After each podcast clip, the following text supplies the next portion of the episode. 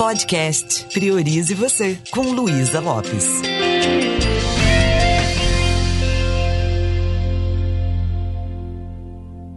Olá, que bom que você está aqui comigo. Nós falamos sobre relacionamento. E como você sabe, não tem como a gente separar comunicação de relacionamento. E nós vamos começar agora uma série sobre comunicação. E quero falar com você primeiro sobre a comunicação não verbal.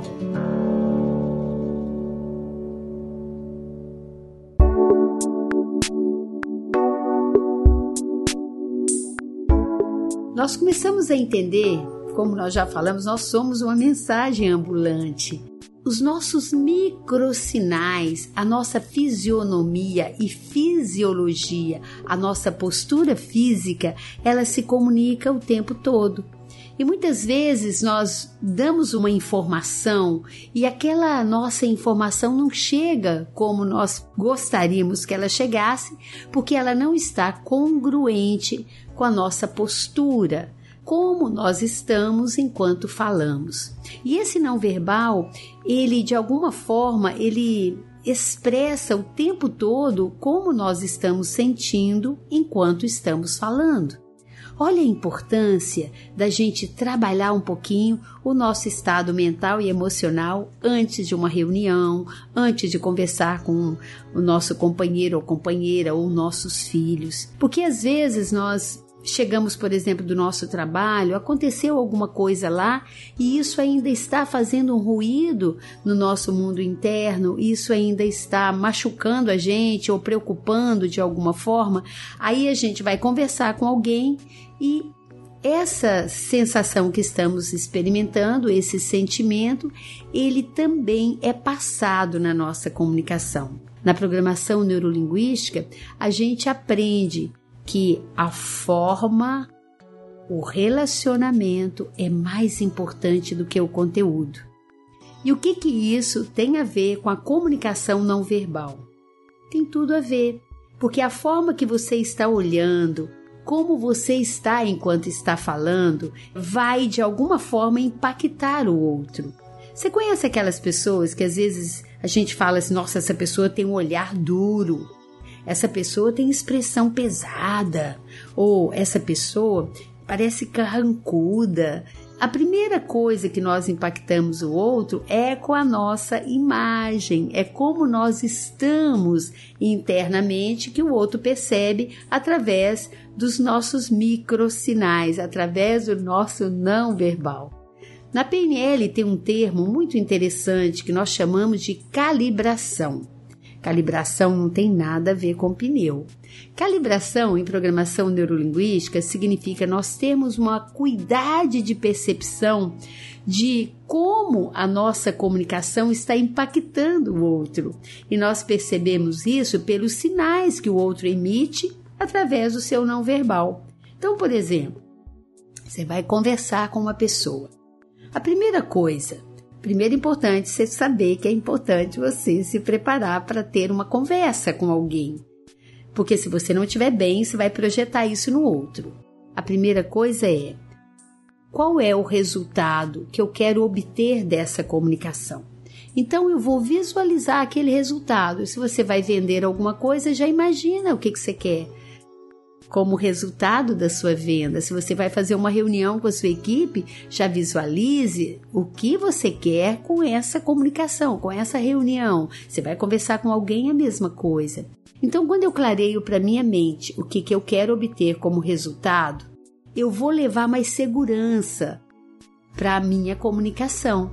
E depois que eu clareio o que, que eu quero obter com essa comunicação, o próximo passo é a acuidade de percepção, ou seja, eu ampliar minha percepção se aquilo que eu quero obter eu estou conseguindo com a minha forma de comunicar. E como que eu vou saber? Observando as pessoas que estão diante de mim. Elas vão me informar através desse não verbal se aquilo que eu estou passando está fazendo sentido para elas. Os microsinais, desde o franzir da testa, como um, um sinal com o olhar ou o enrijecer um pouco o maxilar, tudo isso é uma informação de como a sua comunicação está caindo lá no mundo interno do outro, ou seja, como é que o outro está digerindo isso. Isso é calibrar, eu perceber o que, que o não verbal do outro está me dizendo enquanto eu estou falando.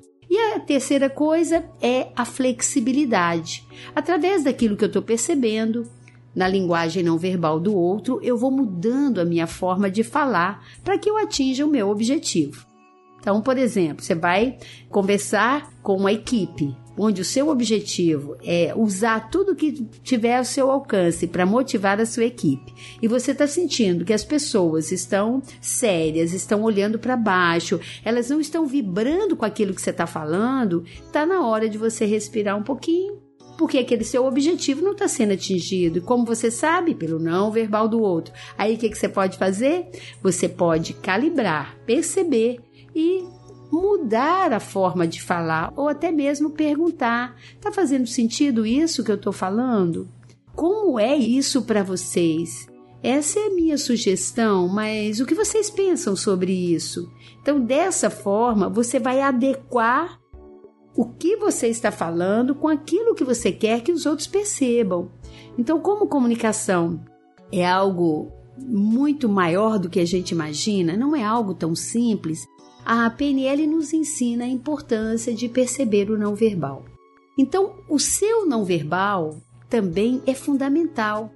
Então, antes de você começar uma reunião, você começar a falar para você coisas que não ajudam você a se sentir motivado, você mesmo chega na reunião desacreditado daquilo que você vai falar.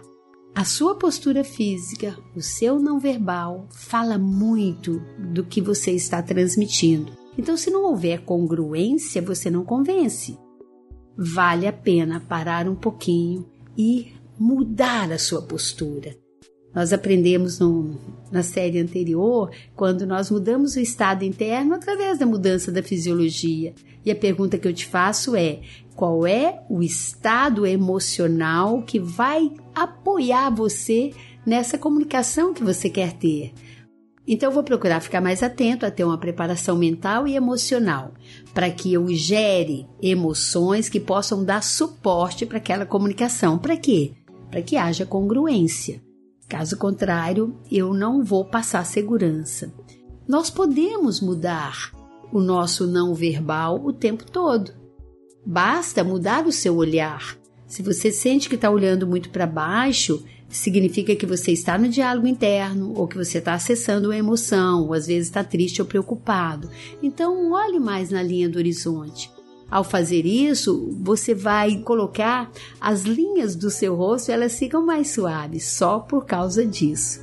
E quando você vai conversar, por exemplo, com uma criança, o que, que você faz? Você se posiciona do tamanho dela para que a sua postura física dê o recado mais importante para aquela criança, que significa nós somos do mesmo tamanho, ou seja, o nosso relacionamento é importante. É mais importante até do que isso que eu tenho para te falar. Acontece que todo adulto também tem um lado sensível, nós todos gostamos de ser bem tratados. E a partir de agora eu sugiro vai conversar com um adulto, imagine que ele é uma criança. Se posicione do tamanho dele. Fale para aquela pessoa de uma forma que o seu não verbal transmita o que você quer. Vai dar uma boa notícia? Então, traga alegria para o seu semblante. Tem pessoas que dão notícia boa ou ruim com o mesmo tom de voz e com o mesmo gestual. Dessa forma, nós vamos contribuir para que o outro compreenda com mais facilidade o que nós temos para falar. Existe até uma pesquisa que fala que o conteúdo tem um peso de 7% da comunicação, 38% tem a ver com seu tom de voz e 55% tem a ver com o seu não verbal, tem a ver com a sua postura física. Que tal a partir de hoje adequar a sua postura física antes mesmo de abrir a boca, para que quando você vai conversar com o outro, você passe mais confiança. É através do nosso corpo, é através da nossa fisiologia, através dos microsinais, através da nossa postura física que nós criamos conexão com o outro. Talvez você já ouviu as pessoas falando assim: eu não importo que chama minha atenção, mas tem que ser desse jeito. ou seja, nesse tom de voz, com essa postura, sabe aquelas pessoas que têm mania de apontar o dedo para o outro? Nossa, isso é um gatilho que pode fazer com que a pessoa se sinta muito mal. Por quê? Porque às vezes ela tem registros de situações na vida de ter convivido com pessoas autoritárias. Até por telefone, o seu tom de voz pode fazer com que o outro tenha uma resposta que seja adequada ou não. Você já conversou com uma pessoa que você ficou em dúvida se o que ela estava falando era uma brincadeira ou se era sério? Então é porque o seu tom de voz não está adequado com o recado que você quer passar. E a partir de agora eu sugiro preste mais atenção nisso. Você vai passar uma notícia alegre, Sinta-se feliz, sinta-se alegre, passa a notícia mostrando alegria, entusiasmo, sorria enquanto fala, porque aí você vai ter do outro a resposta que você quer. Se a notícia é um pouco mais reflexiva, fale um pouco de uma forma mais calma, abaixe mais o tom de voz no final da frase, porque assim você leva a pessoa a voltar-se mais para dentro. Se ela estiver diante de você, o seu não verbal vai convidá-la também a viver essa emoção que você quer passar. Você percebe que até nas conversas de WhatsApp a gente coloca aquelas carinhas sabe? De uma carinha feliz ou uma carinha pensativa. Isso é uma forma de você levar aquela mensagem que vai fazer com que o outro entenda melhor o que você está falando. Então, usar isso pode ser interessante, principalmente quando nós temos um jeito muito objetivo para dar a mensagem. E aí você me pergunta: ah, tá, muito bom, nós estamos aprendendo sobre não verbal. E o recado em si é importante? Claro que é. Nós vamos falar agora, no próximo episódio, sobre a comunicação verbal. Mas a não verbal é o recipiente, né? Que de alguma forma vai modelar a sua comunicação. O verbal é o que você vai falar. O não verbal é a forma, é o como você vai falar. Muitas vezes nós estamos machucando as pessoas com o nosso olhar duro, com a nossa fisiologia pesada e não estamos dando abertura para o outro chegar até nós. Olha como é importante o autoconhecimento, né? Para a gente aprender a acessar um estado emocional mais positivo, mais adequado, para a gente tornar o ambiente também ainda melhor. E é isso. Isso é um pouquinho sobre a importância da comunicação não verbal e como isso pode estar tá impactando na sua comunicação, nos seus relacionamentos.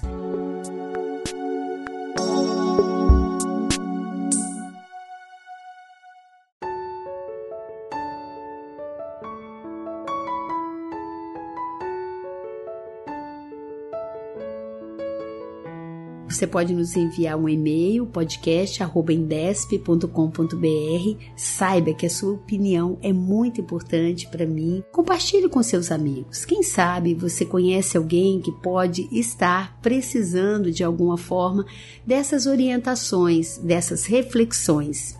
Lembre-se, priorize você.